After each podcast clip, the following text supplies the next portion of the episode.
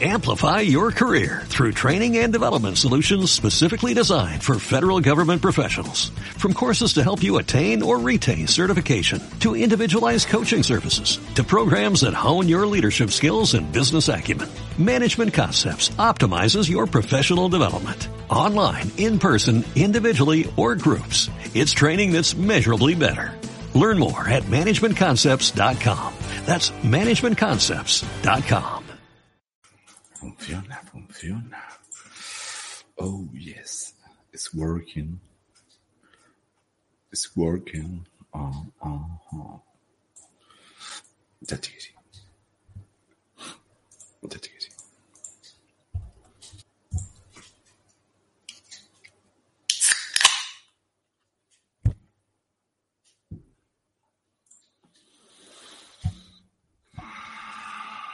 It's working. Sí, bueno, eh, José de Sevilla, en la plataforma hay vídeos que son diferentes. En la plataforma hay vídeos que estarán en, en YouTube, pero hay vídeos que no, que no, que no los puedo poner en, en YouTube. Está la cosa así. Ya tú sabes, papi. Bueno, esto tiene su explicación. Vamos a charlar un ratejo y vamos a hablar de, de cosas por charlar un rato. Que no sea todo noticias preparadas y todo eso. Que a veces eh, viene bien. eh, y quiero comentar unas cositas.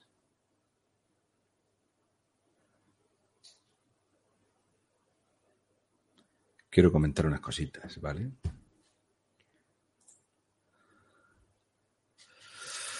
Pues mira, Bike and Beer Moto. em, yo la plataforma, mira, a la de estado de alarma pude entrar y en esta también he podido entrar. Hay más de 8.200 personas que están.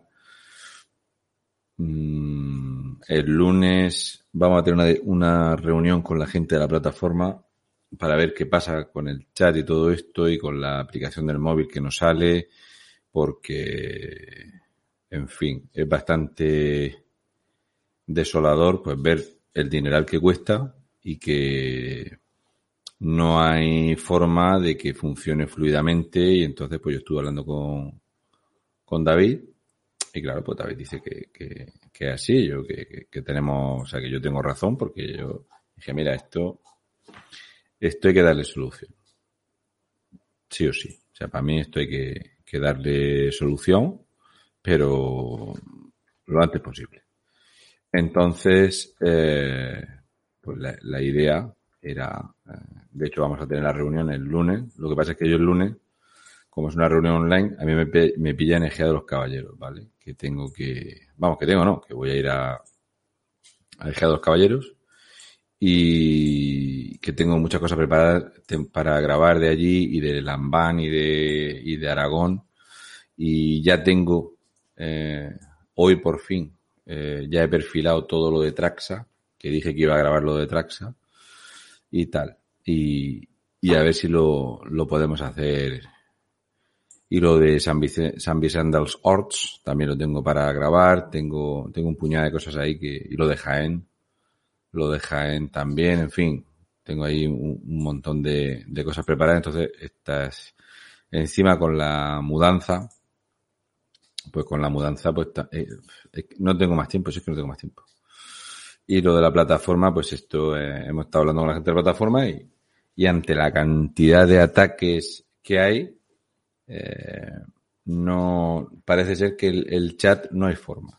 El chat no hay forma, de hecho, eh, llegaron a entrar 26 personas en el chat y empezaron a, se ve que utilizan el portal del chat para eh, tumbar la web y entonces pues no hubo, no, no hubo, ¿no? No, no, no hay forma. Entonces, y luego la aplicación de la telefonía móvil, yo he pagado ya para ser eh, creador de, de aplicaciones de teléfono. Estamos a 20 de junio prácticamente. Yo creo que ya está bien, ¿no? Ya, eh, creo que ya está bien, ¿no? Así que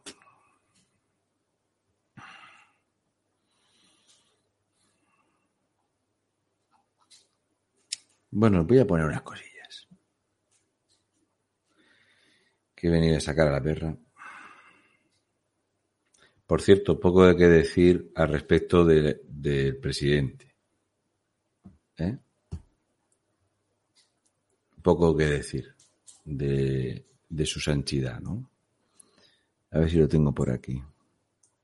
Ya habréis visto que hoy ha, hoy ha hablado eh, su santidad este que ahora anuncia cosas y tal, de esas que no se pueden decir aquí, no sé cuántas. ¿Dónde coño está? Tengo más porquería aquí.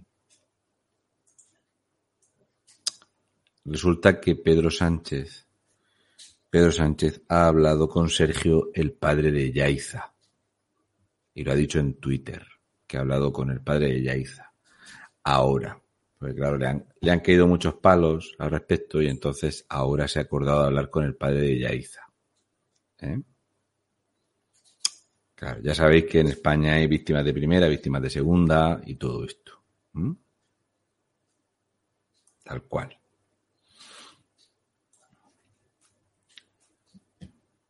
Podemos.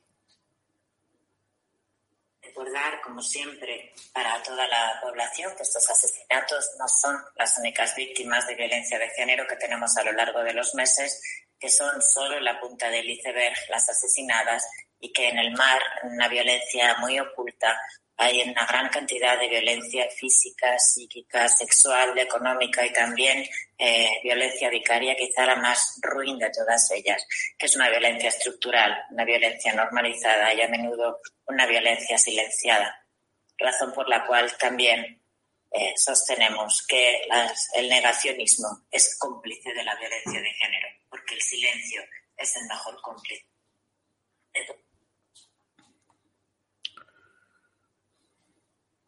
Yo me he abierto la lata ahora, ¿vale? No lleva gel hidroalcohólico. Pero no sé si habéis escuchado lo que ha dicho. La violencia vicaria es la que hay de un padre a un hijo, ¿vale? Pero bueno, la esta eh, violencia con los con los hijos, pues claro, la de las madres no importa. El filicidio, ¿no? Fue un término que se inventaron rebuscado porque como ya agotan tantos términos, pero enseguida todos lo dicen. Lo que quiero, por favor, es que prestéis atención a tal y cómo lo explica. ¿Sabes? Es una violencia económica en el mar. Es para hacérselo mirar. Cobra cien mil pavos. Recordar, como siempre, para toda la población que estos asesinatos no son las únicas víctimas de violencia de género que tenemos a lo largo de los meses, que son solo la punta del iceberg las asesinadas y que en el mar una violencia muy oculta hay una gran cantidad de violencia. Si os dais cuenta ahí eh, eh, se complica bastante la violencia muy oculta es la punta de iceberg y en el mar hay mucha violencia oculta, ¿no? es una violencia estructural, es una violencia... Eh, es que no tengo muchas ganas, ¿sabes? Estoy como cansadita, que vengo, vengo con lo justo, ¿no? Oh, estoy muy cansado física, psíquica, sexual, económica y también eh, violencia vicaria, quizá la más ruin de todas ellas, que es una violencia estructural, una violencia normalizada y a menudo una violencia silenciada. Razón por. Yo diría que hay más. Si se calienta, que diga otra, joder. No hay más violencia, no sé, la violencia mecánica, violencia eléctrica, violencia aérea,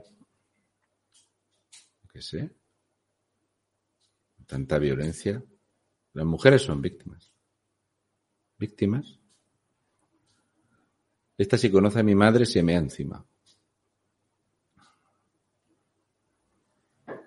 No tengo ni la mitad de mala hostia que tiene mi madre. Pero que bueno, al igual que Rocito dice que está silenciada, ¿vale? O sea, Rocito en los últimos 10 años no ha hablado públicamente en ninguna prensa y entonces pues estaba silenciada la mujer No tiene nada que ver que haya por ahí 6 millones de euros por el medio, ¿vale? La cual también eh, sostenemos que el negacionismo es cómplice de la violencia de género, porque el silencio es el mejor cómplice del, del agresor. Sí. El silencio es el mejor cómplice del agresor. Pues yo he de decir que para mí el mejor cómplice de la violencia es que salgan un montón de subnormales a destrozar Barcelona y que los mozos de escuadra no detengan a gente porque se lo han ordenado desde la dirección de los mozos de escuadra. Esa es una violencia silenciada. También es bueno que los cinco millones de catalanes aburridos, hartos y asqueados del separatismo y el nacionalismo catalán, ¿eh? pues estos están silenciados. Es el mayor cómplice. También podemos ver cómo el carnicero de Mondragón se pasea rascándose los huevos por Navarra con los políticos del PSOE y de Bildu y sin embargo los que ha matado están silenciados. Eso sí. Tal cual es lo que lo que funciona. Eremita, lo mismo trabajas para 18 personas que para 5.000. Pues te voy a decir una cosa, Eremita. Yo, eh, para mí, hablar para 10 personas me da mucho respeto. Para 10 personas. O sea, para mí hablar para 10 personas me da mucho respeto. Creo que 10 personas que, que su tiempo lo quieran compartir en, o utilizar en, en poder verte, me parece espectacular. O sea, es una cosa muy llamativa. Lo de esta tía, pero es que todo puede ir a peor. ¿Vale?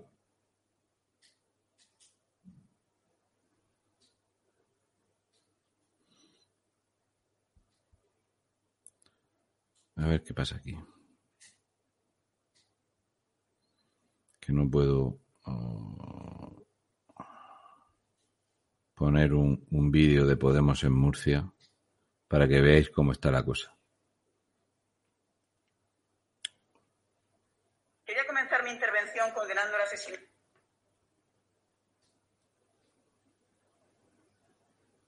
¿Qué pasa aquí? ¿Y? ¿Qué pasa?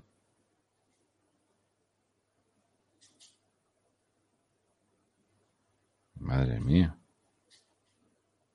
No es posible, ¿eh?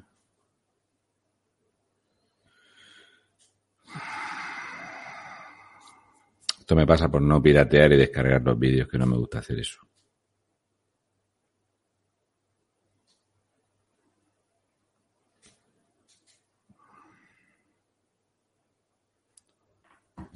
Joder.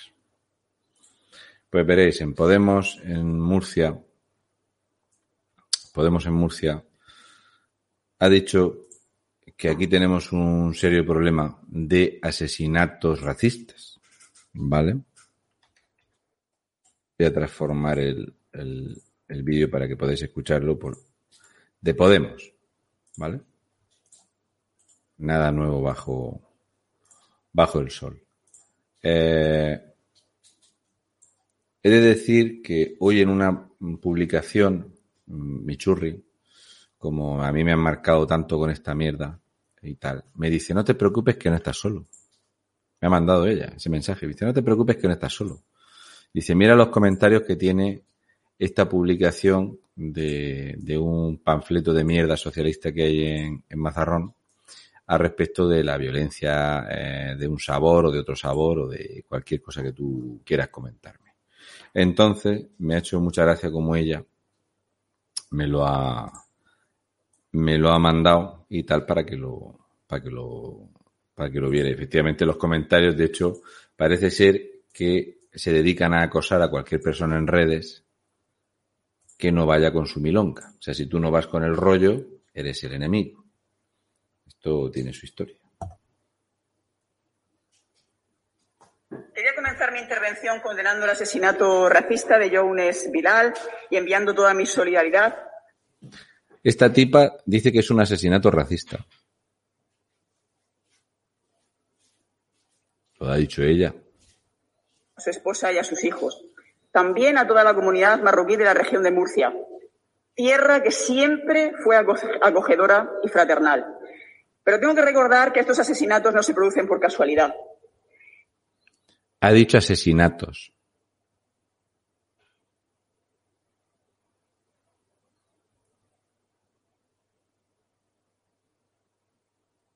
Es la ultraderecha xenófoba y son sus discursos de odio los que están. Voy a darle el pésame a esta familia. A los 18 segundos ya ha dicho ultraderecha. Y esto hay gente que lo vota en España. Esto hay gente que lo vota en España. A los 18 segundos resulta que un tío que está mal de la cabeza, en un asesinato aleatorio, en una discusión de un bar, la culpa es de la ultraderecha. Detrás de este clima que se está volviendo irrespirable en esta región. En febrero se les ha olvidado ya a ustedes que incendiaron una mezquita en San Javier y ahora han asesinado a un hombre. Cada vez los racistas en esta región, alentados por el odio, van a más. Por eso, señorías, a nosotros desde luego no nos basta la condena que esta mañana hacía el presidente de esta Cámara. Las cosas no se producen por casualidad. Hay que abordar el problema de fondo, como lo han hecho, por ejemplo, en Estados Unidos, movimientos como el Black Lives Matter. El problema de fondo en esta región. Lo voy a poner otra vez, porque como es de Murcia dice mata, porque aquí donde no hay mata, no hay patata.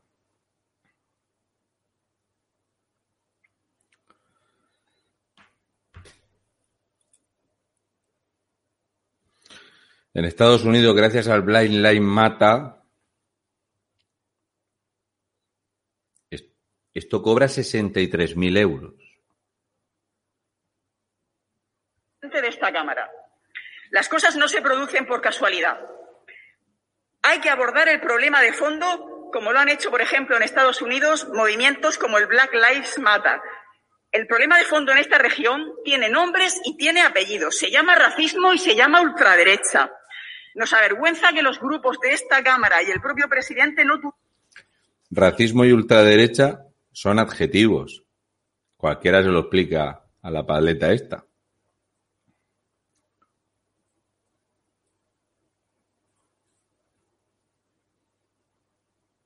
Nombre y apellidos.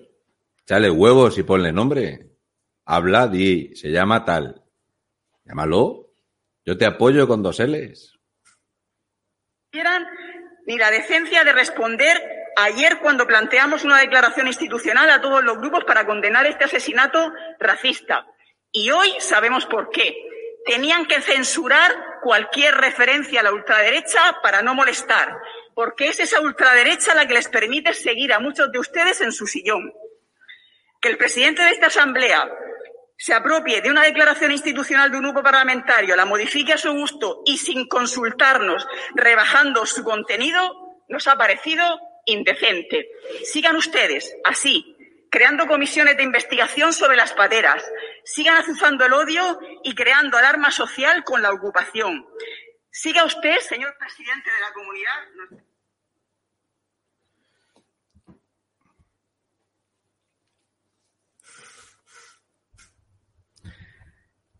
¿Cómo hace un discurso Podemos?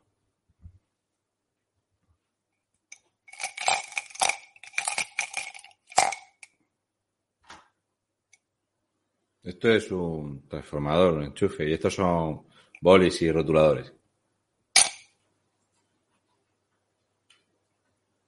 Una chincheta. Unos caramelos mentolados.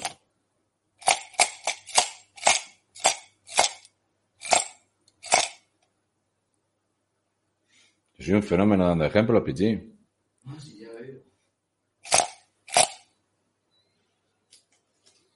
Una funda de tela de una caja de sol. Y le sale el discurso. Entonces, quiero decir, voy a darle mi pésame a la viuda y los hijos del hombre asesinado. Date cuenta que por decencia no he metido una pulsera de la Guardia Civil. Pero resulta que son ultraderecha y racistas. Y encima hacen comisiones para investigar pateras. Y no solo eso, sino que encima hablan de ocupación ilegal.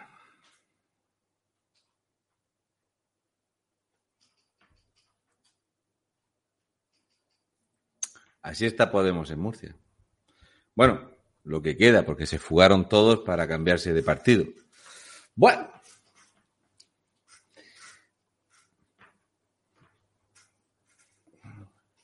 Resulta que de los 1.800 argelinos que se fugaron, no dice nada. De hecho, no comenta nada. Yo hice ayer un programa en directo donde hice un pequeño repaso de los problemillas que hay con la droga. Luego habla del tema de la ocupación, allanamiento de morada, porque parece ser que se está generando una alarma social.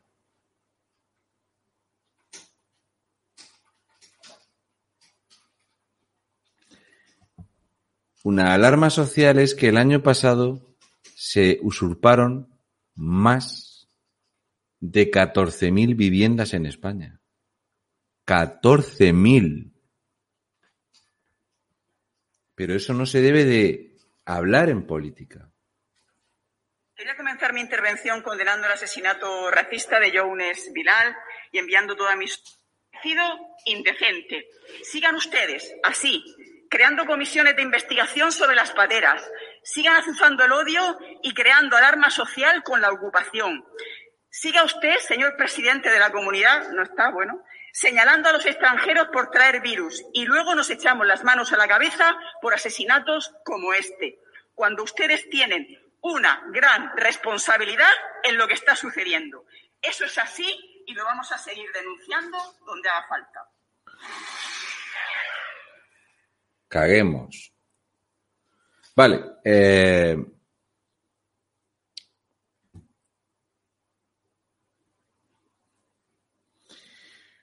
Hola, muy buenas, ¿qué tal? Resulta que el 65% del contagio vino por los aeropuertos.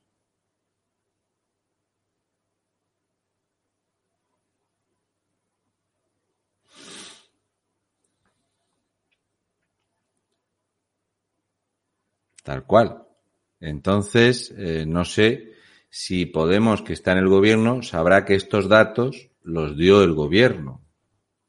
De hecho, en la región de Murcia fue así.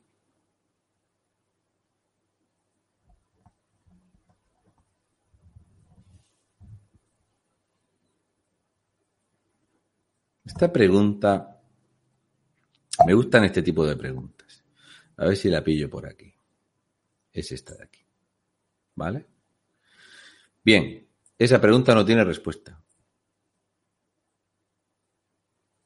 Te explico por qué. El gasto en nóminas, lo que son las nóminas de lo que se llama cargo político, ronda los 2.600 millones de euros. De hecho, una persona que hace vídeos en YouTube decía que tampoco era mucho dinero en política. 2.600 millones de euros y pico, te lo digo de memoria. Otra cosa es el gasto. Esto no sabemos cuánto suman los cabildos, las diputaciones, las confederaciones y todos los cargos que hay. O sea, el gasto político en España, el gasto bruto político, se puede contemplar más o menos en unos 500 y pico millones de euros al mes. O sea, la deuda de Canarias al año nos la pulimos en cargos políticos. ¿Qué pasa? A eso tienes que añadir los gastos el mantenimiento del Senado, del Parlamento, de todos los parlamentos autonómicos, todo eso no está incluido en gasto político. Los choferes, los vehículos oficiales, los viajes, las dietas, los desplazamientos, todo eso no está incluido en los eh, en las nóminas. Luego tenemos los cargos de confianza, eh, los delegados del gobierno, porque en España los delegados del gobierno no te dicen cuáles eh, los sueldos, no son públicos. Mira, te voy a poner una cosa para que te hagas una idea. Por ejemplo, ¿no? Porque el lunes debo de amanecer en Ejea de los Caballeros.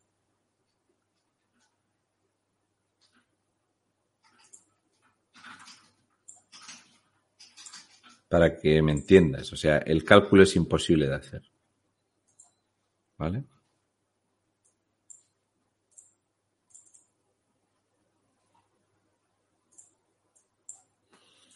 Para que me entiendas por dónde voy. Yo me gusta poder eh, ya sabes tú lo de dato mata relato, ¿no?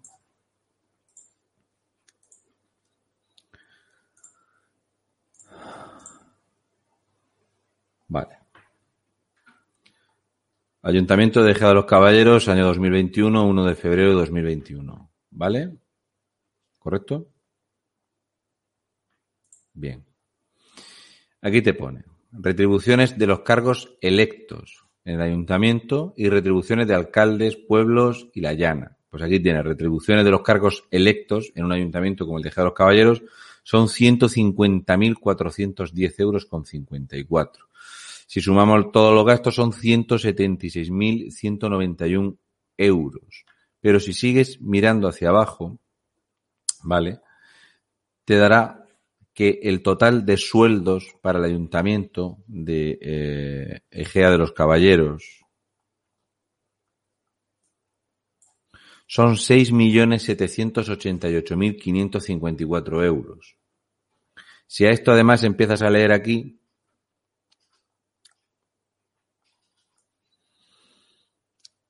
órganos de gobierno, dietas de los órganos de gobierno, dietas de la Administración General, locomoción de los órganos de gobierno, locomoción de la acción social, locomoción de educación, locomoción de cultura, locomoción de actividades deportivas, locomoción de Administración General, asistencia de los alcaldes de pueblos y la llana. Y además, pues en dietas y en coches, pues tienes 36.000 pavos más. Entonces, yo no te podría decir cuánto nos cuestan más de 8.100 ayuntamientos, cuánto nos cuestan los cabildos, las diputaciones, las consejerías, las confederaciones y toda la mamandurria que hay. Yo lo que intento es enseñaros o mostrar esta situación, ¿vale? Esta es la declaración de bienes eh, y derechos patrimoniales de la, de la alcaldesa de Egea de los Caballeros, ¿no? Teresa Ladrero Parral, ¿vale? Alcaldesa. Y entonces te dice, pues que ella tiene una vivienda, ¿vale? Y te dice que eh, tiene dinero, en una cuenta tiene 55.357 euros y en otra cuenta tiene 500 euros, la alcaldesa. ¿Vale? Y entonces te pones a leer los cargos que tiene y resulta que especifica en la hoja que no ponga los ingresos que tiene, lo cual es muy sangrante, ¿no? Si te das cuenta, lo pone aquí, sin proporcionar ingresos. Y resulta que ella es presidente de Sofegea, Acuagraria y dos fundaciones más, que es presidenta de todos y no cobra por nada. Luego os enseñaré, cuando haga los vídeos sobre Egea de los caballeros, eh, cómo estas asociaciones donde ella es la presidenta le cae mucho dinero y de cómo ella llega a ser alcaldesa después de que se perdiera un poquito de, dinero en una asociación muy conocida de allí. ¿Vale?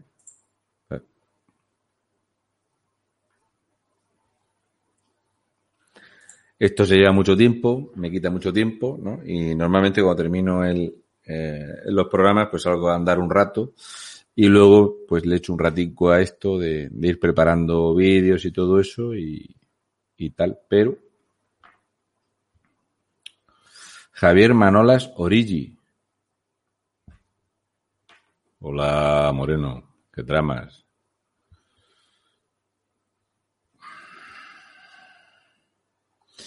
Pues sí, Tomás Curras. Nunca hubo tantos políticos, nunca, eh, jamás y nunca ha estado peor gobernada que está ahora. Gestionada está fatalmente gestionada. Y bueno, esto sin meterte porque la carpeta que tengo ahí de, de Jaén, pues imagínate. Entonces yo eh, siempre digo lo mismo, yo soy una persona en particular y cuento hago lo que se pueda, se, se, puede hablar de, de, hasta lo que yo llego o lo que tengo capacidad de, de poder condensar en un vídeo o dos vídeos para hablar de la economía de un sitio. Y normalmente, pues el que vive en ese sitio siempre te dice eso de, joder, pues no has hablado de no sé qué, pues es que fulanito y tal. Eso no se puede, yo no lo puedo saber. ¿Cómo lo voy a saber?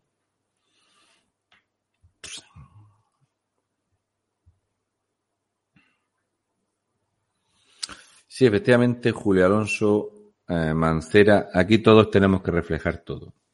Todo. ¿Eh? Y te van a registrar los cinco años en Hacienda. Y es así. ¿eh?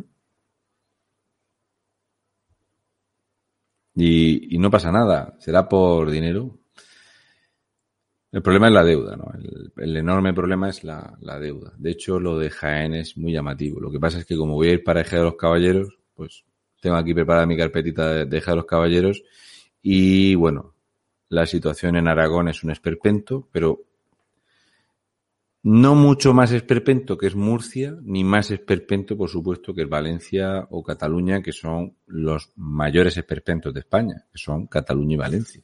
Después eh, tenemos el País Vasco, mm, Baleares, Murcia es un esperpento. De hecho, hoy cuando he ido a entrevistar a José Ángel Antelo, mi intención era que la gente viera cómo esta comunidad autónoma, la gente no sabe los problemas que hay. O sea, tenemos muchísimos problemas de, de una comunidad que, que, su 30, más del 30% de nuestra riqueza está en el trabajo agrícola, ganadero, en el sector primario y nos están arruinando.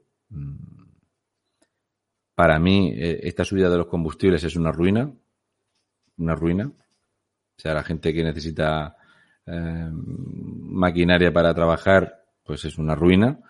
Y, y luego el caos político que hay. Entonces, pues bueno, yo me gusta que la gente lo entienda, que la gente sepa qué pasó aquí en Murcia con lo que metieron en Vox. Ellos saben lo que pasó. Eh, es un serio problema. Esto ha sido muy complicado de poder solventarlo porque como el acta no es transferible, por eso la gente como yo lo que quiere es que el acta, que cuando una persona se meta en un partido político, lo que tiene que hacer es firmar un poder notarial para que el acta nunca se la queden en propiedad en el caso de que tengan algún caso de corrupción política. Es lo que es.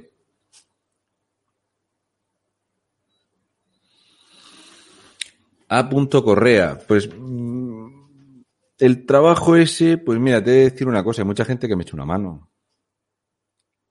Hay mucha gente que me echa una mano. O sea, yo tengo personas que me echan una mano. O sea, yo, por ejemplo, para poder hablar de CDIFNI, pues yo puedo informarme, pero si no hay esas mujeres, esas eh, personas que son viudas, que te quieran contar algo íntimo de su vida, ¿no? Que es eh, hay que tratarlo con tacto. Pues yo no podría contar nada de eso. Y te pongo ese ejemplo, pues por no decirte, por ejemplo, que yo para poder hablar de Ejea de los Caballeros, pues hay gente de Ejea de los Caballeros que les ha parecido interesante que yo fuese allí, que me han, que me han invitado a ir. O sea, yo no hubiera podido alojarme en San Asensio si una familia no me deja alojarme. Es que yo no, no me da para, no me da para, para eso, ¿no? Y ya digo, imaginad a día de hoy, mira, esto que comenta del diésel o del precio al que está, eh, como dice Miguel Ángel, en Madrid la gasolina.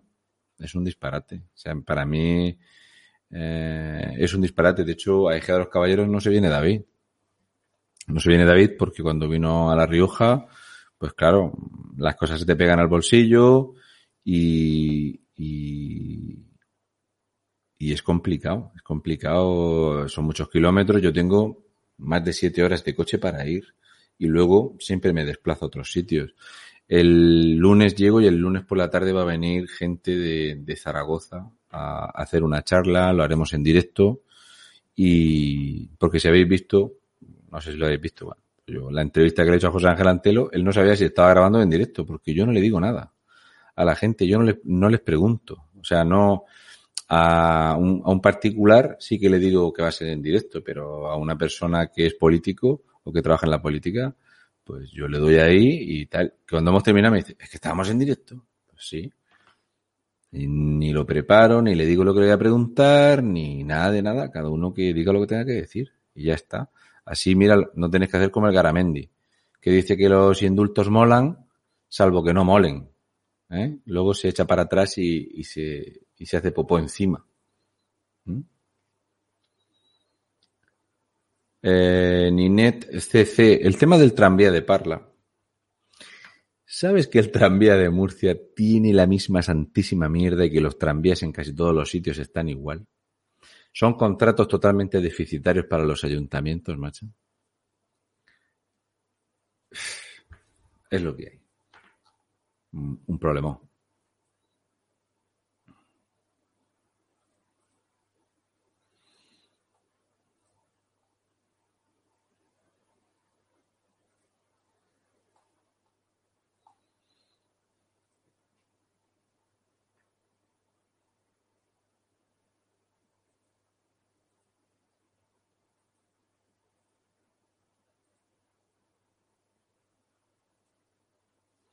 Sara Gil, el tema ese de la noticia de OK Diario y tal, de hecho, yo no he cerrado aquí las páginas que tengo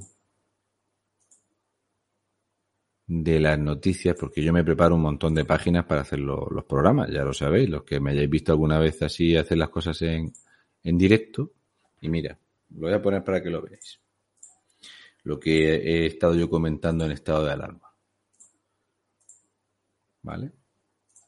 Si te vas aquí, que es donde yo he estado hablando de, de Yolipoli, ¿vale?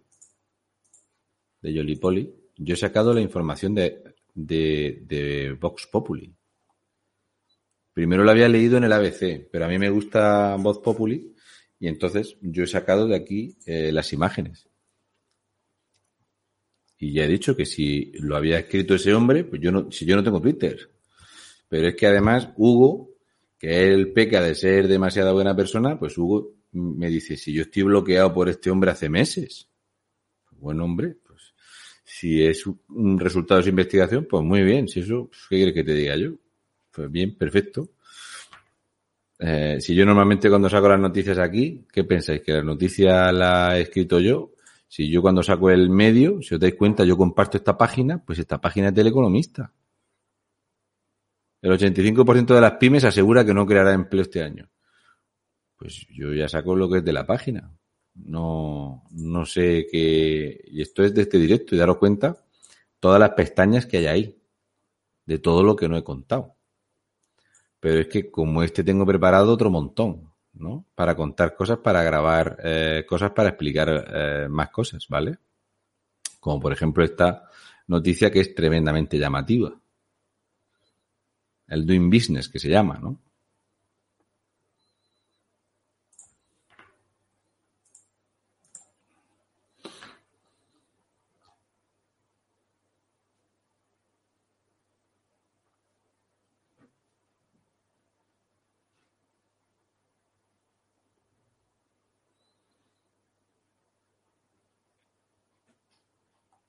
Eh, Andrés Sánchez, esa noticia será de Carles Enrique y sus hormiguitas los medios no copian. ¿Él habrá cedido la información o no? Mira, yo, los vídeos, todo lo que yo subo a internet, la gente se lo descarga, lo comparte, lo porciona, saca cortes para WhatsApp. Mis vídeos los comparte todo el mundo y no pasa nada, si son públicos. Y una vez que los subes aquí, son públicos.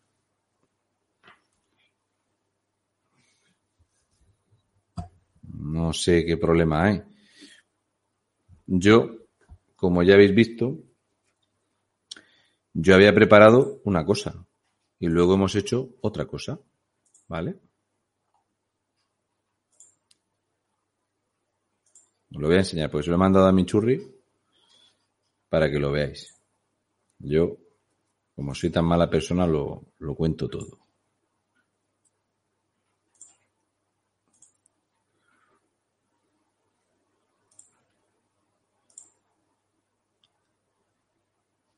Yo soy transparente.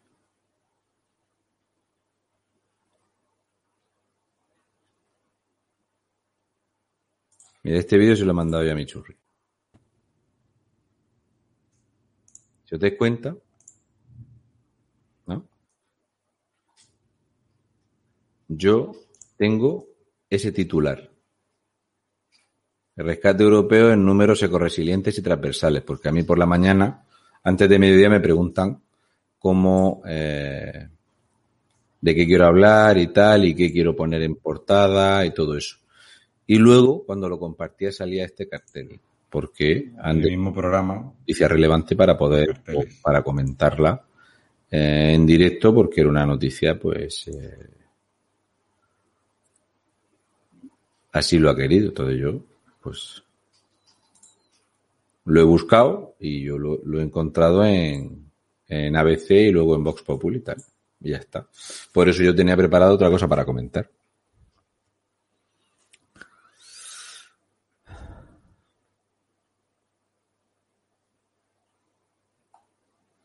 Jesús Fernández, mira, en Jaén,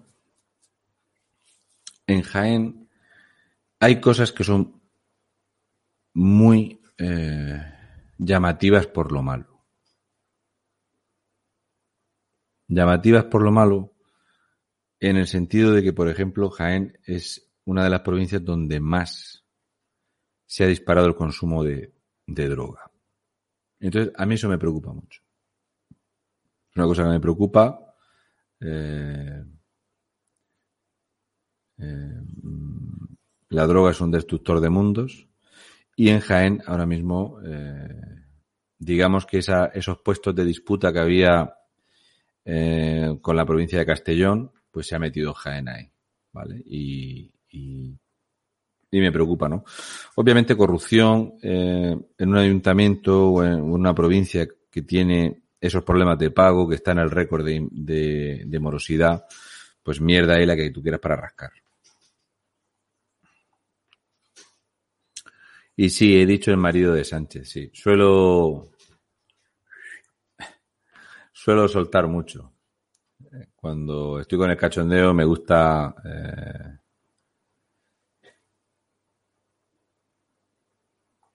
este, este comentario es muy bueno. A ver si os lo puedo poner aquí.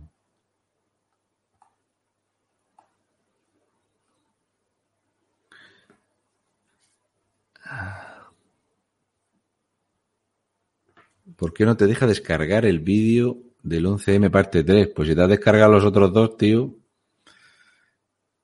tú sabrás. No sé, están grabados igual. Yo lo grabo exactamente igual. Diego Descalzo 13, este comentario es muy bueno. Dice, ¿qué opinión te merece el tema de querer prohibir la palabra madre? Pues mira, es una de las cosas que tengo o que quiero comentar. Lo que pasa es que no, claro, no, no quiero subir todos los días o que todos los días pongo vídeo y no quiero subir dos o tres. Pero el tema de, no es solo madre. Lo que quieren hacer es desaparecer el término mujer. Mujer. Eh, esta petición de que ya no se llame eh, o, que sea progenitor que da a luz me parece un chiste. Ya lo de adre ya me pareció una santísima mierda. Pero es la deformación que se veía venir. O sea, ahora mismo ya sabéis que lo que viene ahora es todo ideología de género y cambio climático. Viene todo de la mano, pero solo para los europeos. ¿Vale? Dogma Flow, el tema de la información de los amos del mundo sale de rebuscar y de tener, eh, de leer cosas y sobre todo de ese momento donde quieres comparar fotos para que la gente lo vea, esos rituales que hacen los ricos, esos estrafalarios, por un lado, y que esas fiestas estrafalarias, igual de esa gente rara de mierda, con esas cosas que tiene en la cabeza esa gente, de hace, eh, pues, 40 años, 43 años. No más, 40 y 48 años.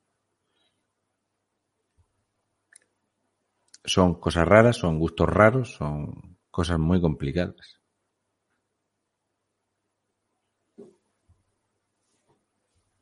Es así. Y entonces yo lo que intento es comentar eso, para que la gente vea que todo esto está... Eh... Esta gente rara No viene de ahora. Sí, la madre que te parió no se va a poder decir. Está todo muy mal dicho. Son gente muy complicada, muy, muy complicada y, y es lo que hay.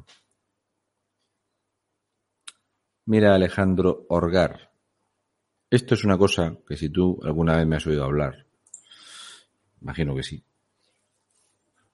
Yo siempre comento, mi padre se jubila con 42 años trabajados, 42 años trabajados, y no llegaba a 350 euros. No llegaba. Cuando se jubila, no llegaba eh, en el campo, ¿vale? Eh, estuvo un tiempo, pero muy poco tiempo, que trabajó en una estación de servicio y tal, eh, un año por ahí.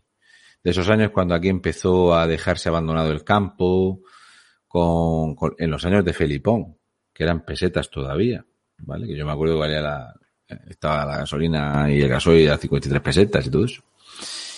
Y cuando un tío como él, socialista de toda la vida, pero socialista, socialista hasta la médula, de repente, pues ahora dice que es una vergüenza que un ilegal que entra tirándole piedras a un guardia civil, pues le caigan, si tiene hijos, mil cien pavos. De que no hay ningún yihadista detenido en España que no estuviera cobrando una pensión y el que menos cobraba, cobraba 860 euros. Entonces yo esto nunca se lo he podido explicar a mi padre. Nunca. El sistema está mal. Está mal porque lo hemos dejado que se nos pudra, sí. Las imágenes que llegan de Ceuta y de Melilla son para echarnos manos a la cabeza. Y está la gente preocupada con, con la Coca-Cola de, de Cristiano Ronaldo. Cuando tenemos familias españolas, a mí cuando me escribió una mujer de uno de los hombres que estaba ahí defendiendo la, la, la frontera y termina herido, pues me imagino cómo se siente esa mujer. La impotencia que te tiene que dar.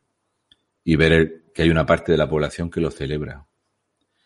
Hay una parte de la población que lo celebra. De hecho, hoy cuando he ido a llevar a mi sobrino a la universidad y he visto una pintada de que los de Vox no sé qué mierdas y que un mundo sin fronteras y todo esto y yo he pensado en esa señora y su marido jugándose la vida.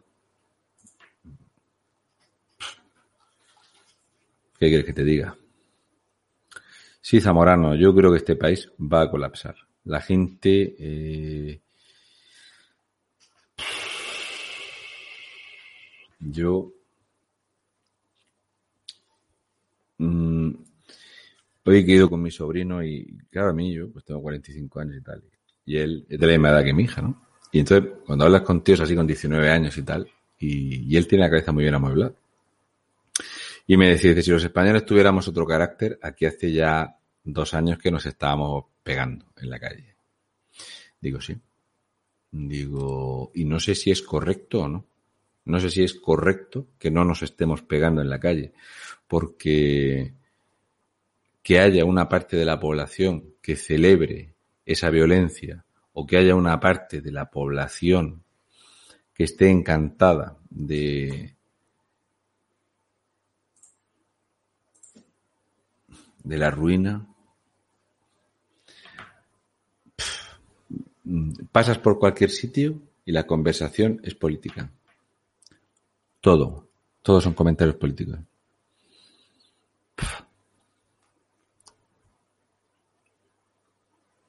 Es una lástima.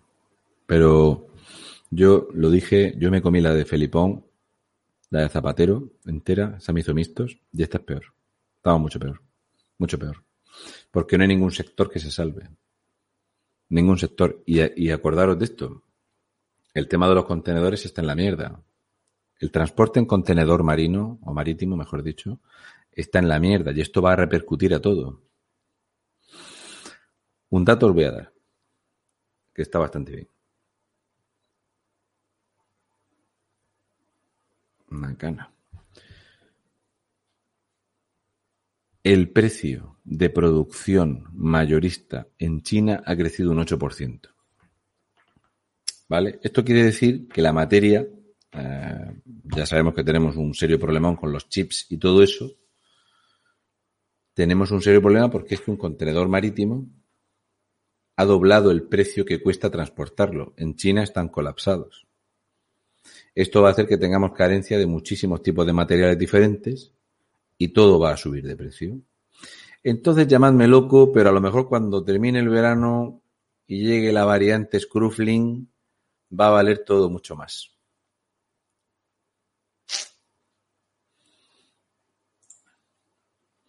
Antonio Díaz Pérez. Eh,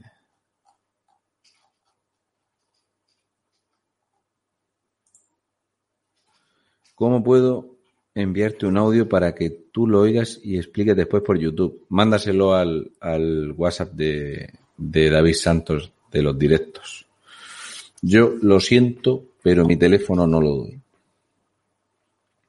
Ya le he dado mi teléfono a mucha gente ese teléfono lo han ido repartiendo por ahí y la gente no tiene ni cabeza ni respeto con el teléfono personal de, una persona, que lo van dando sin pedirme permiso a mí. Entonces, yo no doy el número de teléfono. De hecho, el, número de los Bizum no es mío. Yo nunca pondría un número de teléfono mío para los Bizum, ni de broma, vamos. Porque me pone la cabeza loca. O sea, la gente a cualquier hora. Yo he tenido unas discusiones por el tema del teléfono increíble. De gente que manda mensajes a las 5 de la mañana, de gente que manda a las 3, a las 2, de gente que me manda en un día 50, 70, 73. Creo que el récord lo tengo en uno que me mandó 113 seguidos. Ya se lo expliqué, no me ha vuelto a mandar nunca nada. Pero no, no doy mi número de teléfono. Tú mandaselo a David, le dices que es para mí y ya está. Porque él tiene un teléfono para eso, yo no lo hago. No lo hago porque es que, en serio, hemos perdido la, cabeza. De hecho, tengo un número, eh, tengo dirección de correo, se puede grabar el audio y echarlo al correo. Pero la gente no, no sabe qué hacer para tener mi número de teléfono. Y yo pego unas broncas por teléfono a la gente. Hoy mismo me ha escrito una persona que alguien le dio mi teléfono en Madrid. Que lo hará con buena intención. Pero yo no hago eso, joder.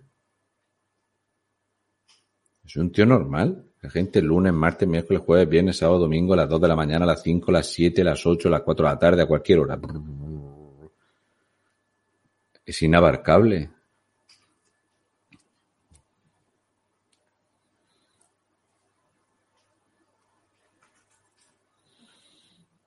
Esto te va a gustar.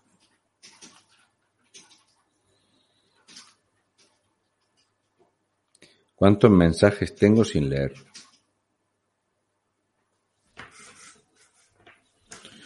264.207. Te voy a repetir la cifra. 264.207 mensajes tengo sin leer.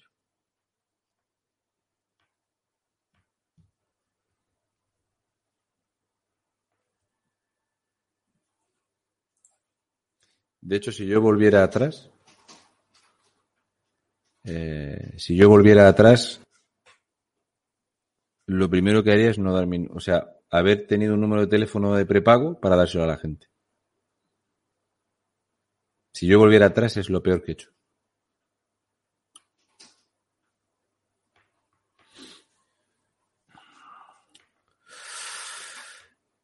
XOF Hunter, ¿por qué no abres un canal en Telegram? Porque eh, abrí un o puse un grupo en Telegram y el Primer día, el primer día creo que lo quité cuando llevaba como 80.000 mensajes. El primer día. Y entonces me dijeron, no, pues pon lo que solo puedas escribir tú. Y entonces, si para eso tenemos otras cosas. ¿Qué tengo que tener? Instagram, TikTok, eh, Facebook, YouTube. no tengo yo vida para eso. Y si no, ¿cómo coño me pongo yo a, a destripar las cuentas de, de Aragón, ir a comprar, hacer la comida, echar horas por ahí para ganar un duro, no se puede. No da la mata para eso.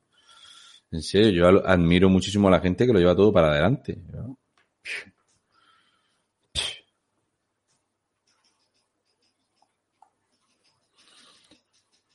¿Qué música oyes, Alfredo Pérez? Yo soy un desastre. A mí me gusta muchísimo. O sea, yo soy un, fan absoluto de Elvis Presley. Llevo escuchando Elvis desde que era un crío. Y luego a la que te descuidas me pongo a escuchar la del anillo. ¿Y el anillo para cuándo? ¿Es así? Pero a día de hoy, por ejemplo, el trap no, no lo llevo bien. O sea, mm, va a ser raro que me pilles escuchando a la Rosalía. Raro. Raro es raro. Créeme. Es complicado. De hecho, es igual de complicado verme escuchar a Rosalía que beberme un tonic. No va a pasar.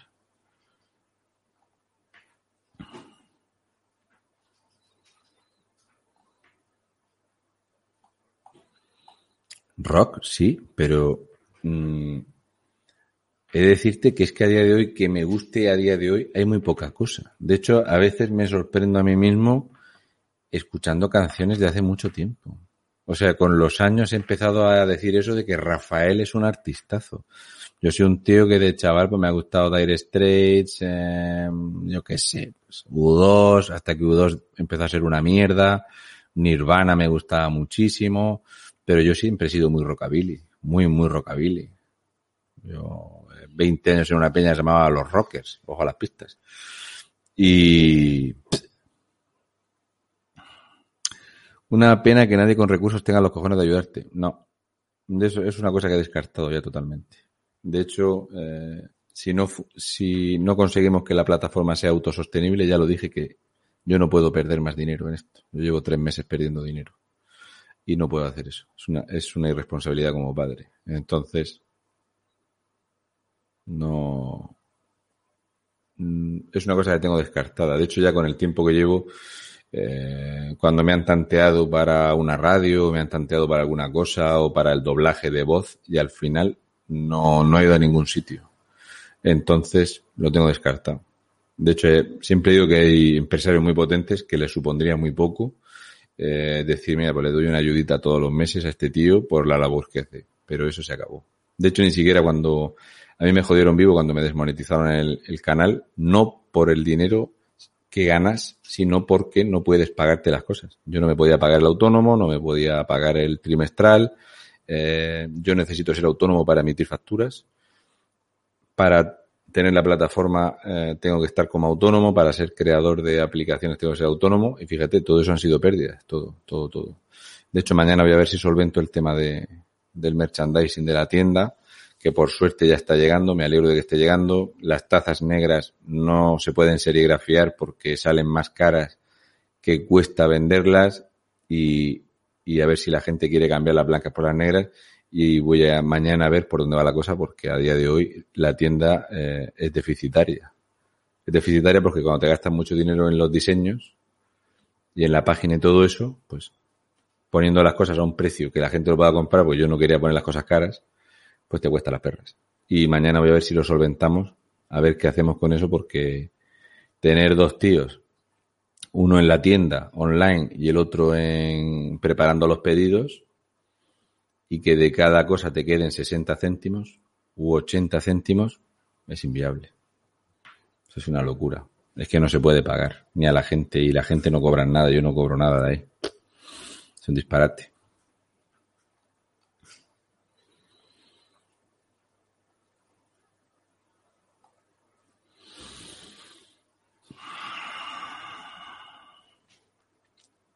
Sí, desde luego hay mucha intervención estatal y demasiada presión, presión fiscal, LB. Eso está más claro que el agua y vamos a peor.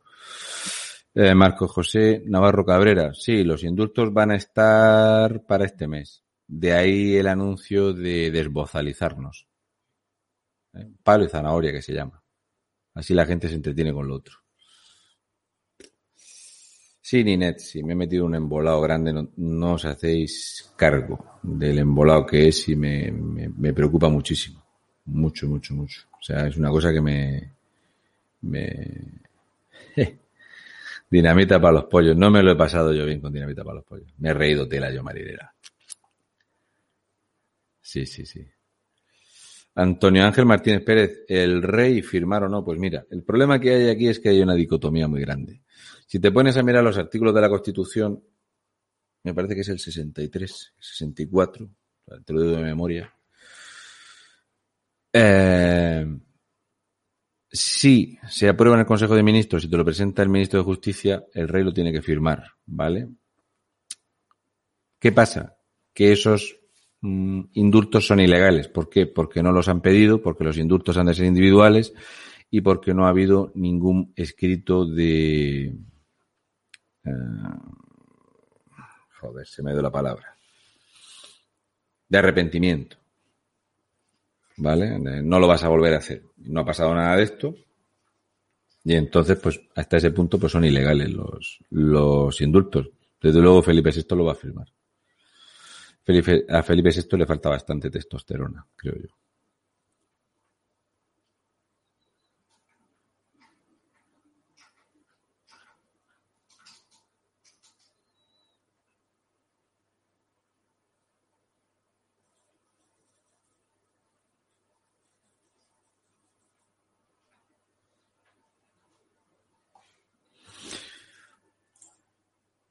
Bueno, Viper, yo creo que van a estirar el chicle de las variantes.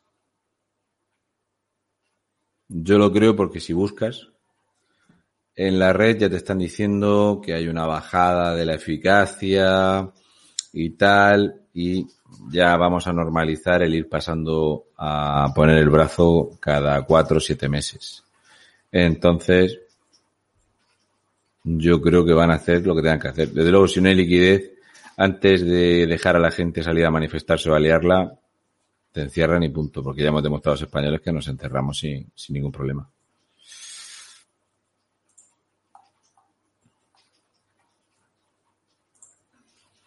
Esa es una buena pregunta. ¿Para el alquiler, la luz y la comida o los gastos normales de cualquier persona? Pues lo normal de cualquier persona. Yo aquí no pago mucho alquiler. Y en Murcia, en el piso de Mazarrón, pues bueno, Aida y yo eh, lo llevamos juntos, pero para la plataforma sí, la plataforma sale muy caro. La plataforma son 2.730 euros al mes. Y luego el merchandising al ritmo que se vende es deficitario. Es deficitario porque con ese margen tan pequeño, para poder pagar los clichés eh, y los eh, el diseño a los diseñadores no hay, no da habría que vender aproximadamente cuatro veces más de lo que se está vendiendo. Que a mí me encanta, me parece una chulada que la gente quiera comprar algo eh, eh, que, que, representa algo en lo que yo participo, ¿no? Pero mi intención era que no fuese eso caro. Entonces, pues claro, eh, todo el mundo dice eso de, joder, pues sí que con la gente que te ves y cuando pusiera uno diez céntimos o un euro, no sé qué y tal, pero no es la cuestión esa. Yo nunca he querido que la gente tuviera que poner nada ni, nada de eso. Yo lo que siempre he pensado es que si era un, producto que entretiene a la gente, que si es algo que, informa, que a la gente le gusta, pues siempre pensé que algún empresario iba, alguna empresa, alguna empresa de, publicidad y todo eso iba a echar una mano, pero no. De hecho, esta mañana he escuchado un, un señor que ha hecho una exposición extraordinaria al respecto de que el problema de España es que no hay líderes que no hay líderes políticos, que no hay líderes empresariales, que no hay líderes artísticos, que no hay esa persona eh, grande, ese personaje grande, ¿no? Que gente como Amancio Ortega está totalmente desvinculado, gente como Rafa Nadal no se, no se mete, yo qué sé. Quiero decir, gente que no, que tiene la posibilidad y la capacidad y que no, y que no lo hace, ¿no? Entonces, yo ya perdí la esperanza con eso hace mucho tiempo. Un autónomo haciendo pan mientras escuchamos a Raúl intentando sobrevivir con este gobierno ladrón y comunista. Ánimo y a seguir luchando. Muchas gracias por tu labor desde Gran Canaria. Un abrazo, joder. Pues ya esto yo me hubiera gustado poder volver a, Gran Canaria porque madre mía qué desastre. Las Islas Canarias son un desastre. De hecho, estuve en conversaciones con un, con un abogado que decía que me iba a pagar el desplazamiento y el hotel y tal para ir a El Hierro a destapar todo lo que, lo que comenté, ¿no? De Frompeca y todo esto y del mamoneo que hay de la obra pública en el hierro. Pero parece ser que, le, que pensó que eso valía mucho dinero mi tiempo y se le quitó la gana de, de, de que fuese. Yo hacía antes pan por las noches, pero sin cobrar, no cobraba. Cuando bajaba por las noches, como siempre he dormido poco, pues me iba a lo mejor a la, a la una, a las dos de la mañana, bajaba una panadería que había en la calle abajo y, y estaba ahí un rato haciendo la bollería, haciendo panes de kilo, de medio. No sé, me lo pasaba bien. Es desestresante, parece que hace mucha calor, joder. Pero sí, además todo manual, se hacía todo manual aquí. Pues nada, tío. A ver si vendéis mucho y, y salís adelante, porque la verdad es que los panaderos, por lo menos aquí, no ganan mucho dinero. El trabajador, las panaderías sí, pero los trabajadores ganan regular. Pues son trabajos de muy pocas horas y tal, y claro, pues, con la nocturnidad y todo eso, a mí me parecía que era un trabajo que no... Y desde que le metieron los impuestos que le metió Zapatero al, al tamaño de los hornos, pues se jodió el invento bastante. Pero bastante, bastante. María Matilde Pérez, muchísimas gracias por... Eso será una pegatina, una cosa de estas, ¿no? Sí, un super sticker. Teresa N.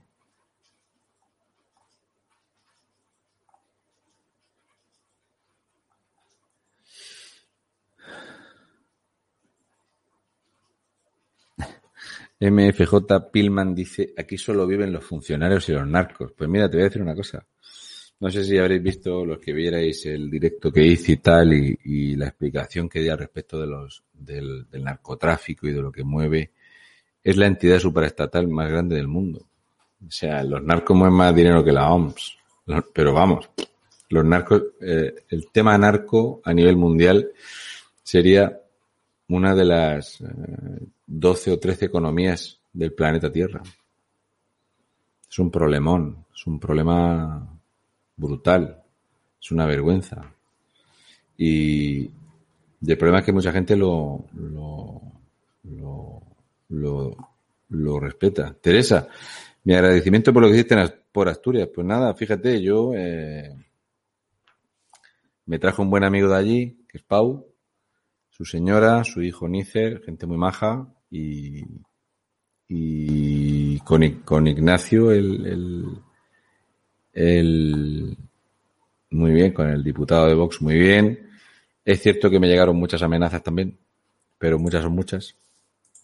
Cosas que pasan. Que si he recibido amenazas del gobierno allegados. Del gobierno no, pero de gente sí. De hecho, al principio, cuando más me, me, tiraban era cuando me metía con el PNV y todo eso. Pero los que más, los que más siempre son la gente que defiende a los comunistas. Los que me destrozaron el coche eh, fueron gente de aquí de Murcia. Cobardes de mierda. Este comentario es muy bueno. Escúchame, Sally. Mira, cuando hice una de las entrevistas del tema de Sidi Ifni, esa guerra ocultada, la, eh, la señora, no sé si lo visteis, la primera entrevista que hice, ella tenía mucho acento valenciano, de esta gente que yo he conocido siempre, que hablas con ellos y hablan esa, esa mezcla, ¿no? De, con, su, con su valenciano mezclado, ¿no? Que a mí me resulta encantador cuando hablas con gente así porque es totalmente natural y para mí siempre ha sido natural el hablar con gente que es valenciana o catalana y que hablan así, ¿no? Y a la entrada de la casa, en la entrada, tenía todas las fotos pues de las nietas, de, sus hijas, vestidas de, de, falleras y todo esto. De hecho, pues bueno, pues estuvimos por la albufera y tal. Y eso del sector fallero, de las peluquerías y todo eso, es aplicable a la Semana Santa. ¿Cuántas tiendas hay que se dedican a la Semana Santa con todo lo que conlleva el vestuario en Semana Santa? Porque siempre se compra algo, que si unos guantes, que siempre se compra algo. Eh, y todo eso se ha perdido. Y no se acuerda nadie de ellos porque eh, están vinculados, lo primero, pues a fiestas religiosas cristianas. Y aquí se ha perdido todo eso. Mm A mí, por ejemplo, pues me parece llamativo ver cómo toda esta gente no ha salido a protestar. Y qué decirte, pues aquí de, de los caballos del vino, ¿no? En Caravaca, por ejemplo. Los tambores, en Mula. Cejín. Todo lo que hay aquí, ¿no? Y, no sé. Por ejemplo, mira. La Semana Santa es muy diferente en Castilla y León que aquí. Muchas gracias, Eloy, desde Cádiz. No, no paséis frío. Las Semanas Santas son una cosa que te dice mucho cómo es la cultura en España. O sea, tú te vas, por ejemplo, por no ponerte algo muy dispar. La Semana Santa de Lorca es muy diferente a la de Cartagena, que es muy diferente a la de Guadix. A mí me resultó muy chocante la ropa que llevaban en Guadix, que se parece a algunos pasos de la que hay en Murcia. Y todo eso mola mucho.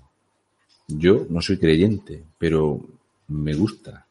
Yo soy un adorador de las piedras y yo disfruto muchísimo viendo catedrales, iglesias y todo esto. Y, y no sé, no sé por qué se ha callado tanto. Claro que después vemos a los obispos catalanes hablar o a los obispos vascos y me dan ganas de, de cagarme en todo lo cagable. Me da vergüenza ajena.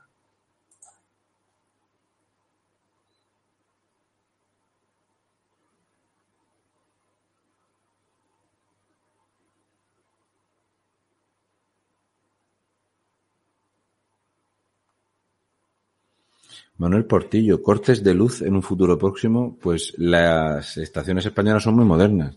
Los cortes de luz que empezaron a ver en toda Sudamérica venían todas vinculadas a una cosa. Y es que lo primero que quebró y lo primero que quiebran siempre estos cabrones es el cemento, las cementeras. Entonces, cuando no hay un mantenimiento, pues si os dais cuenta cómo son las ciudades, las imágenes que se ven desde de, de Cuba, de Venezuela, de, de, todos estos países, de Honduras, Guatemala, por cierto, la situación en Nicaragua es una vergüenza. Ya hablaremos de la situación en Nicaragua porque, yo qué sé, siempre pienso que los españoles, no sé en qué momento nos desvinculamos de, de, nuestros hermanos sudamericanos, ¿no? Pero bueno. Los grandes cortes de luz que hubo fue por la no eh, capacidad o la nula capacidad de hacer mantenimiento de las instalaciones eléctricas. Y entonces empezaron los grandes cortes de luz. De hecho, a día de hoy, pues hay apagones, carencias de agua, pero si tú no tienes hormigón y tú no tienes para construir, pues las canalizaciones de las ciudades hay que renovarlas y todo esto. Y como todo eso se dejó perder, pues a ti cuando te dicen que en una ciudad tienes 350.000 habitantes sin agua potable, pues viva el socialismo. Pues yo entiendo que aquí en España lo que sí que está demostrado es que al paso que vamos de consumo eléctrico y el desastre de energías renovables que tenemos, pues lo que va a haber es una enorme deficiencia. De hecho, el primer gobierno que lo reconoció tan feliz fue el gobierno de Adrián Barbón, el zampón de Asturias, que dice que, bueno, que efectivamente pues se va a producir menos electricidad con estas plantas eh, ecoresilientes y transversales y no dieron la solución de qué se va a hacer para tener más suministro eléctrico, o sea, eléctrico, perdón.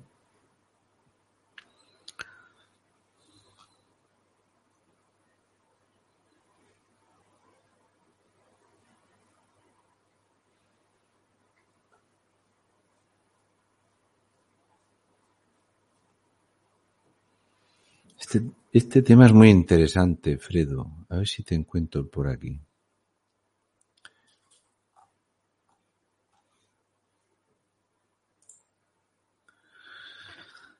Mira, el problema empezó antes. El problema empezó antes, los juicios eran desde 2013, pero entiendo que el problema viene de antes. De hecho, desde el principio, Felipón quiso acabar con todo lo que había en la cornisa cantábrica.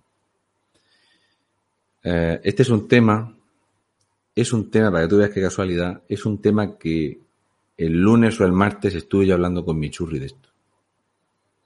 Casualmente, eh, porque fui a comprar y yo soy muy maniático de mirar eh, de dónde viene la leche, ¿no? Yo me gusta que sea, o identificarla que sea española. Y, por ejemplo, la compañía Feiraco, ¿vale? Por poner un ejemplo. Ese es uno de los grandes ejemplos de todo lo que ha pasado aquí. Aquí se ha metido mucha leche desde Polonia. Aquí se ha metido leche hasta desde Grecia. Aquí se ha hecho cada desastre en contra de los ganaderos que no tiene perdón de Dios. Aquí se ha multado a la gente porque tenía vacas de buena calidad. Todo lo que era el sector ganadero del norte se está destrozando. O sea, las vacas en Asturias, en, Cantabria, en el País Vasco es totalmente residual. Eh, la zona alta de Cataluña, la zona alta de Cataluña, se aprecia más en Francia que en España. La calidad de sus leches, la calidad de sus quesos es muy, muy alta y muy reconocible. Sin embargo, eso no se ha potenciado, no sé por qué. Todo eso es, una calamidad. Pero es que el sector primario no le interesa a la gente. Los famosos ríos de leche que hubo no le interesan a la gente. Nosotros, yo, eh, cuando éramos críos, nosotros teníamos cerdos, teníamos cabras. Y mi abuela, en paz descanse, pues tenía conejos. Antes en las casas siempre se criaba. Tenías 8, 10, 12 cabras, tal. Además nosotros somos cinco hermanos. Y todo eso no había forma de mantenerlo. De hecho, un primo de mi madre que se dedicó mucho tiempo al tema de la leche de cabra, eso era un matadero de trabajar, de levantarte a las 4 de la mañana y tal. Y al final, ahora tiene granjas de pollos y aquello se lo dejó porque era una ruina. Era una ruina, pero total. Total, te robaban totalmente. O sea, básicamente con lo que sacan de la grasa de la leche, te pagan el producto y todo lo demás para ellos son beneficios y para ti son pérdidas. Es un tema muy interesante, a lo mejor menos interesante que Rocito, pero es un tema muy interesante ese, que dice mucho de lo poco que se cuida en España todo esto. De lo poco.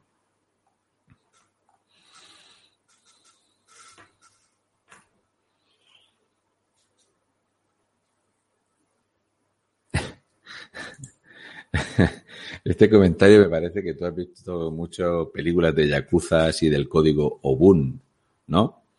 Eh, ya sabes que primero te quitas esta falange, luego te quitas estas dos, ¿no? El código Obun, me imagino que lo dirás por eso, ¿no? no, yo creo que no, creo que la gente debe de recapacitar y de pensar un poquito con coherencia y con, con algo de empatía con tu vecino, ¿no? Porque tú a lo mejor uno es, yo qué sé, carpintero o tú eres electricista o lo que sea, o mecánico de taller y, y debes de pensar, o creo que hay que tener empatía, pues a lo mejor con el que trabaja en una funeraria, en fin, es muy, para mí es muy importante la empatía. O sea, creo que mmm, a mí, por ejemplo, pues me preocupa que se quiera tirar a la mierda la denominación de origen de La Rioja, que es conocida internacionalmente, por un acuerdo político y por una presión del PNV. Y tú dirás, coño, pues si tú no tienes nada que ver con los vinos. Ya, lo sé, pero creo que todo eso hace país y que si nos va bien, en conjunto nos va a ir mejor. ¿No? O sea, si va bien, siempre es mejor que le vaya bien a la gente que nos va a ir mejor a todos. Yo lo, lo veo así.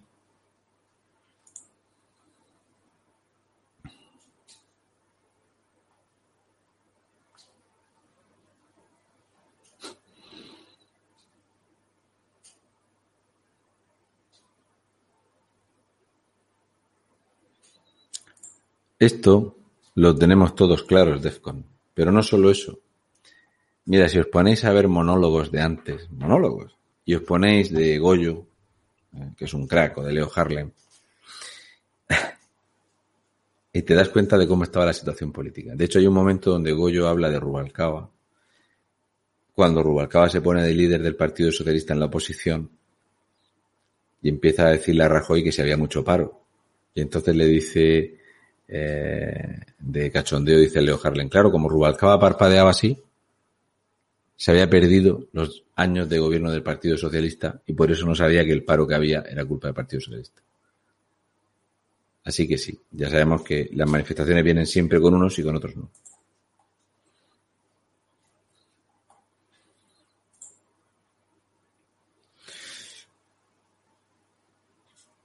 No.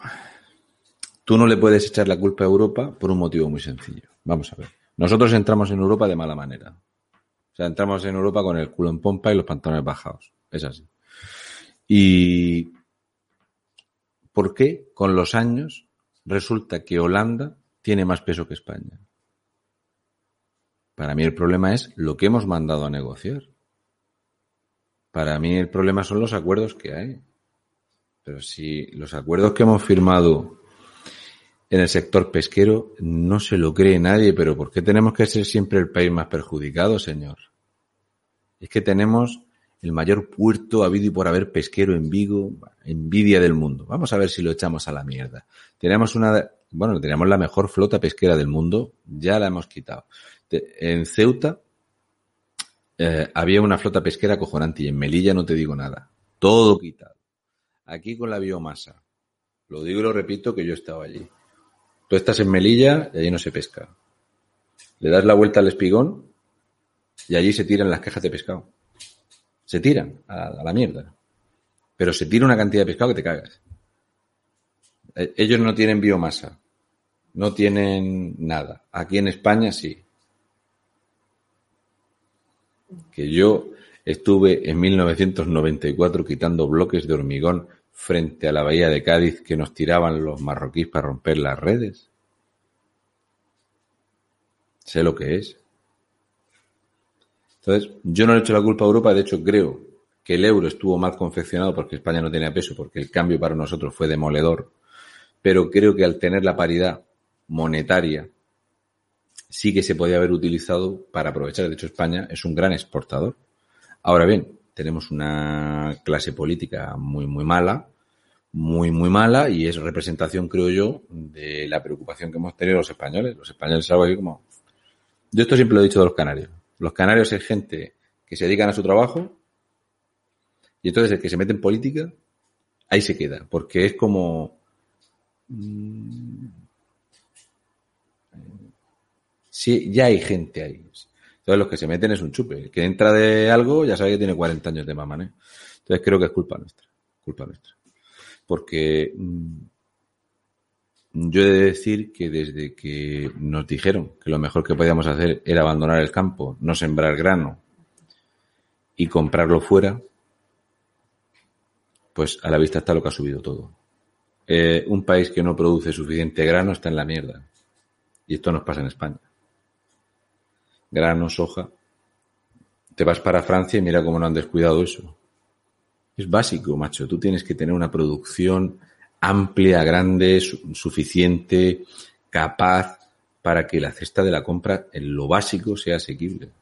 Y si el grano es barato y la paja es barata, te garantiza pues leche, huevos, carne, barato. Y aquí eso lo hemos mandado a la mierda.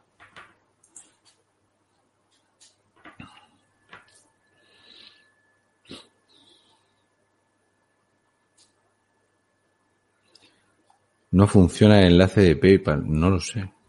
Yo nunca me he mandado un PayPal, no tengo ni idea, Miguel Ángel. Lo de nuestras nucleares es un problema que en la plataforma puse un vídeo donde hablo de esto, de, cómo contaminamos más que Francia y de cómo Francia tiene eh, potencia energética nuclear y nosotros encima de contaminamos más, en la nuestra es ecoresiliente y encima somos deficitarios. Este comentario es muy bueno. Aquello, Jesús Fernández,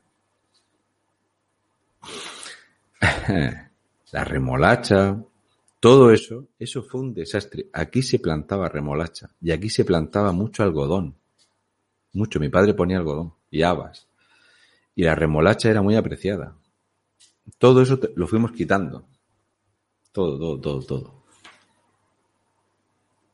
Así estamos. Efectivamente, tú tienes buena memoria.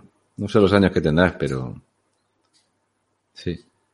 Ya ves, si uno, la gente un poco, no sé, que no tenga 20 años, pues te da, si te paras a pensar, ¿no? Han sido muchos cruces de caminos que hemos tomado muchas veces el camino malo, ¿no? Entonces creo que el no tener un una línea, esos líderes, ese ideario, por ejemplo, un ideario de país que sí, por ejemplo, tiene Francia, que como país tiene un ideario, o ahí no nadie va a poner en discusión la República ni de broma. El no tener ese ideario de país, pues nos ha hecho tomar más cruces desacertados que no acertados, porque siempre no se va a acertar, pero es que hemos hecho muchas cosas mal. Muchas, muchas.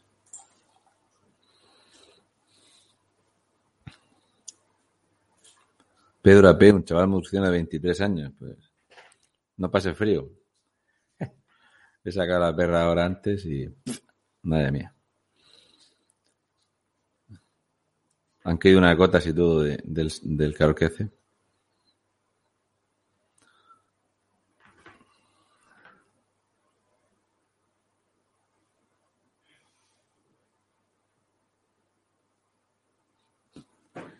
Esta es buena. Cuanto más barato es el producto, más se briega para cocinarlo. Yo siempre he dicho que cocinar las cabezas es un trabajazo que te cagas. Pues cocinar los cardos, lo que hay que trabajar para cocinar un cardo, claro, los cardos no valen, están en el campo, ¿no? Todo eso se perdió pero son recuerdos de tiempo. Yo de pequeño cogíamos tomillo, cuando se podía coger tomillo. Siempre había algo para trabajar en el campo, siempre había algún jornal para echar, rebuscar aceituna, rebuscar almendra. Eh, siempre se hacía algo, hacer forraje, segar. Yo de pequeño segaba alfalfa con una corbilla, cuando era muy pequeño. Ya con, con 11 años ya compramos una, una segadora que se le ponía al masi y todo eso. Pero bueno, todo no ha ido a mejor. Desde luego hay cosas que han evolucionado, que han mejorado muchísimo. O sea, yo para mí que antes tener un ventilador era la hostia, pues, pero en lo demás, y sobre todo para mí creo que en el tema valores no hemos ido para adelante.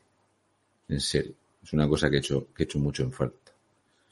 Pero mucho en falta es mucho en falta. No lo sé. Cuando te subes a uno urbano o te subes al metro lo ves. Ves chavales muchos chavales eh, y tíos como yo, y hay gente mayor y, van de pie y no se levanta nadie. Esos, esos detalles. Nadie te echa una mano.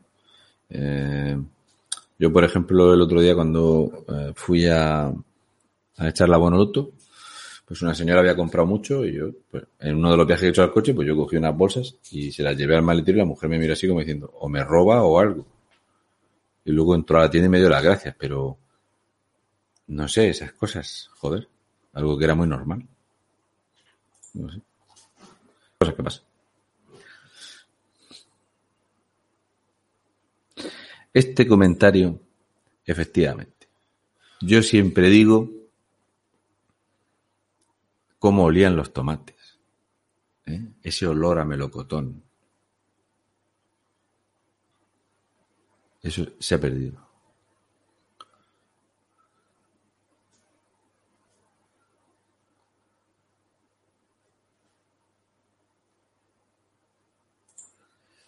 Mira, Miguel Ángel, la moción de censura, la moción de censura, de las cosas más útiles que tuvo, de las más útiles que tuvo, fue la explicación para el sector primario que hacía que no se daba en España 40 años. Más de 40. Esa interconexión de cuencas, ese volver a producir. Eh, escúchame, tú no tienes que llevar funcionarios a vivir al campo tú deja que la gente pueda ganar dinero en el campo, que puedan trabajar sin que te coman los impuestos y que el que tenga ganado no se lleve el 50% del Estado, como dice mi amigo Domingo, de cada dos borregos uno se lo queda Hacienda. Y ya verás cómo la gente vuelve, porque a mí me encantaría volver al campo. Creo que es un trabajo magnífico y que te realiza como persona. Ahora que te pegues una hinchada sin horario a trabajar y termina el día y ha ganado 27 euros, no es factible. Entonces, a todo el mundo le recomiendo la explicación, además es la mejor forma de descontaminar, es la mejor forma de cuidar a la gente, es la mejor forma de eh, ayudar y no te preocupes que la natalidad vendrá sola. Cuando la gente pueda trabajar y mantenerse y, que tú te, trabajes tú y que tu trabajo valga. Pero si me lo va a quitar eh, Hacienda para dárselo a políticos eh, separatistas o me lo va a quitar para dárselo a sindicatos terroristas, pues me cago en la madre que los parió. Pero creo que se debería de volver a, repasar ese formato. De hecho, yo siempre he dicho que el plan eh, de Espinosa de los Monteros de los tramos de IRPF es lo mejor que se puede tocar aquí y cambiar el modelo de, de jubilación en España a un modelo mixto tipo mochila austriaca o algo así. Yo lo veo así. A mí me pareció muy interesante, pero muy interesante es muy acertado, más acertado que llenar todos los campos de placas solares.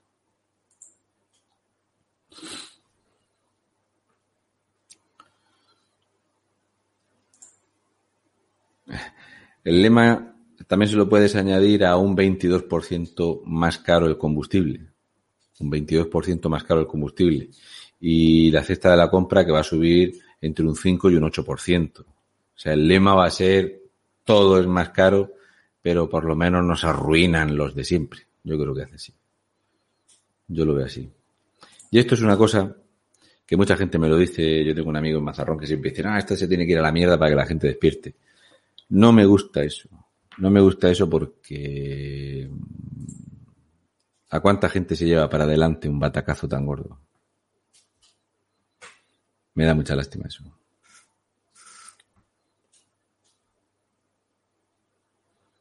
Cuando la gente compra mucha pasta y muchas patatas, mal. Y, y cuando la gente empieza a pasear mucho, ¿eh? Lo de salir a pasear, que es muy barato, me preocupa. No, no me gustaría llegar a eso. Bueno, vamos a terminar, que mañana tengo que echar un porte de, de, de mudanza y todo eso. ¿Vale? Que ya hemos hecho un rato así raro a estas horas. ¿eh? Ahí está.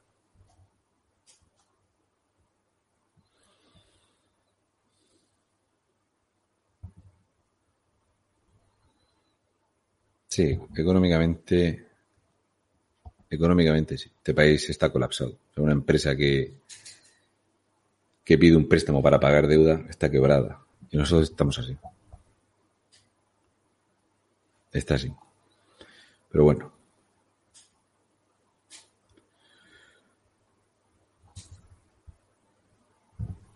Vamos a terminar, que es muy tarde. ¿Vale?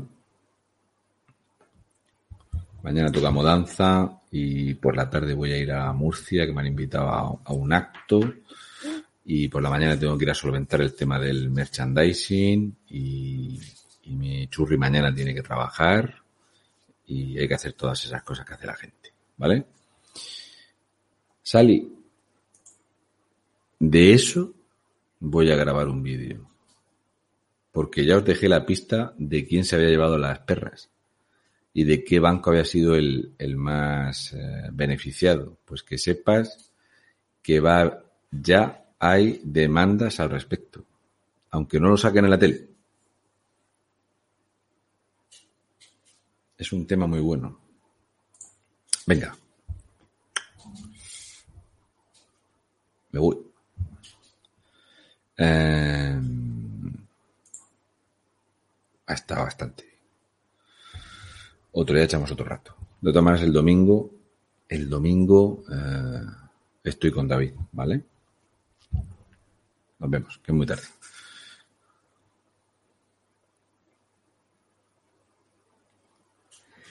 Y un besi de fresis rojos. Y que os den por culo. Y moreno. Amplify your career through training and development solutions specifically designed for federal government professionals. From courses to help you attain or retain certification, to individualized coaching services, to programs that hone your leadership skills and business acumen, Management Concepts optimizes your professional development. Online, in person, individually, or groups, it's training that's measurably better. Learn more at managementconcepts.com. That's managementconcepts.com.